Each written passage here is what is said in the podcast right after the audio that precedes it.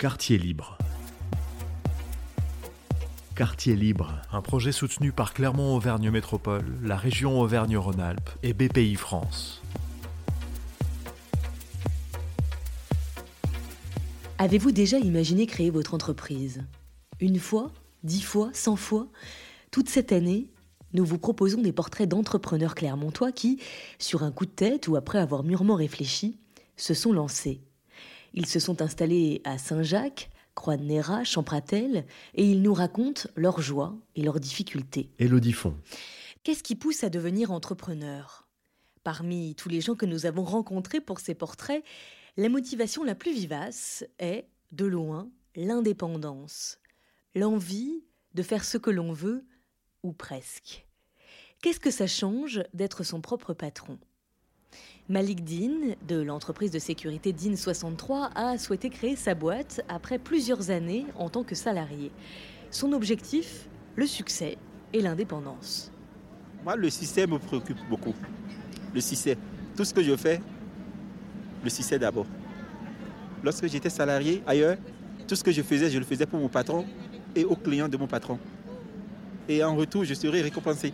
Mais comme je n'avais pas le retour, je me dis, il faut le faire pour toi-même, tu vas bénéficier beaucoup. Et ce que cela m'apporte, déjà, je me réveille quand je veux, je fais ce que je veux, quand je veux, comme je veux et au moment venu.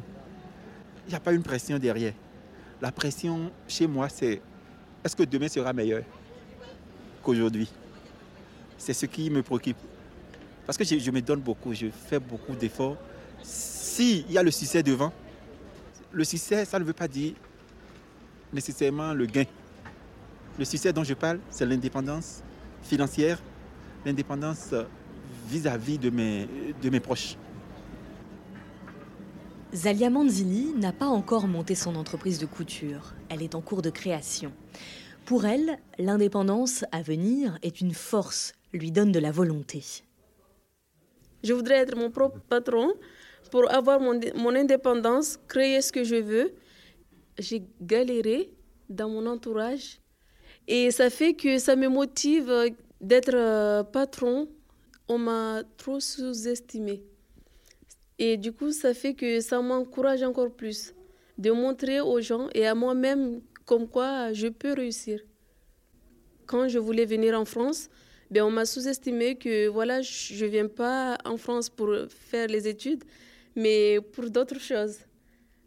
Et là, du coup, ça fait que ça m'a remonté à la tête et j'ai fait tout pour tout pour venir en France et avoir mon bac euh, et continuer par la suite. Derrière ce mot, indépendance, il y a l'indépendance financière, mais surtout l'indépendance vis-à-vis d'un patron, le fait de devoir rendre des comptes à soi.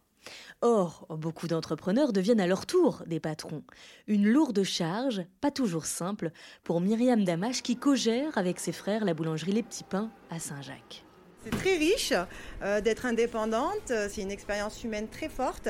Cependant, euh, c'est vraiment euh, quelque chose aussi de très difficile, hein, contrairement à ce qu'on pourrait penser, dans le sens où ben, on a un sens des responsabilités qui est assez énorme. Il y a quand même une pression qu'on ne peut pas avoir quand on est salarié, puisqu'on est à notre compte, donc c'est différent. C'est vraiment un métier quand même qui demande ténacité, détermination et courage. Sur les 140 000 PME, petites et moyennes entreprises, que compte le pays, un peu plus de la moitié emploie moins de 20 personnes. C'est le cas de Manuel Magisson, qui est fleuriste et qui tient le magasin Carrément Fleurs, quartier Fontaine du Bac. On a quand même 13 emplois. 13 emplois, c'est quand même euh, les gens, si on ne peut pas les payer euh, à la fin du mois, on va devoir euh, faire des licenciements. Donc oui, ça, c'est un parcours de combattant tous les matins. J'essaie d'être toujours, j'essaie d'être toujours à l'écoute de mon personnel. C'est moi qui fais les plannings quand elles ont besoin, parce qu'on euh, est conscient que c'est 7 sur 7 les ouvertures de magasins. On est conscient que pour elles, quand elles ce sont des jeunes femmes, donc euh, euh, elles ont besoin de sortir le samedi, etc. Donc j'essaie de concilier, de mettre à leur place et de concilier elles leur vie de famille en priorité et moi après, parce que nous on a, on a peu de contraintes de, de petits. Donc après, je suis toujours à leur écoute. Quand elles ont, je réponds toujours à leurs questions. Il n'y a jamais une question sans réponse. On essaie toujours de les valoriser. On leur donne des formations régulièrement. leur dire que c'est, même si elles font des bêtises, ben, de, leur faire les remarques, mais c'est pour mieux structurer et avancer tous dans le même sens. Farouk Kalla vient des quartiers nord de Clermont. Aujourd'hui à la tête d'une entreprise de BTP, il nous raconte lui aussi comment il se positionne comme chef, quelles questions cela lui pose? Il faut être très très très diplomate. Et parfois il faut pousser un peu des coups de gueule en leur montrant que, que tu n'es pas supérieur à eux. Ce n'est pas une histoire de supériorité.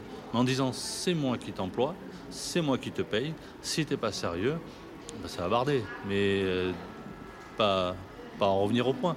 Mais leur montrer voilà, que euh, eux aussi, il faut qu'ils suivent un objectif. Et c'est très très dur à gérer.